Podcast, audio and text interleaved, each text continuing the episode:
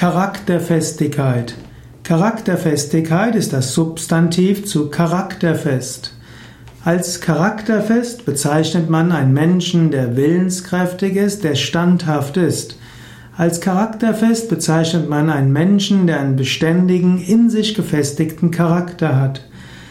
Charakterfestigkeit bedeutet insbesondere die Fähigkeit, auch inmitten von Versuchungen, von Bedrohungen, von Prüfungen bei dem zu bleiben, was man versprochen hat.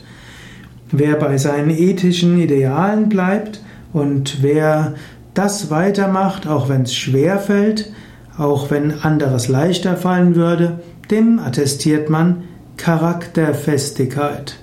Jemand, der in Hinblick auf Moral und Lebensanschauung von Prinzipien bestimmt ist, die sich nicht ändern, dem kann man Charakterfestigkeit attestieren. Charakterfestigkeit heißt aber nicht Starrheit. Charakterfestigkeit heißt, dass man bei den wichtigen Dingen bleibt. Charakterfestigkeit muss aber auch verbunden sein mit Liebe, mit Mitgefühl und einer gewissen Flexibilität.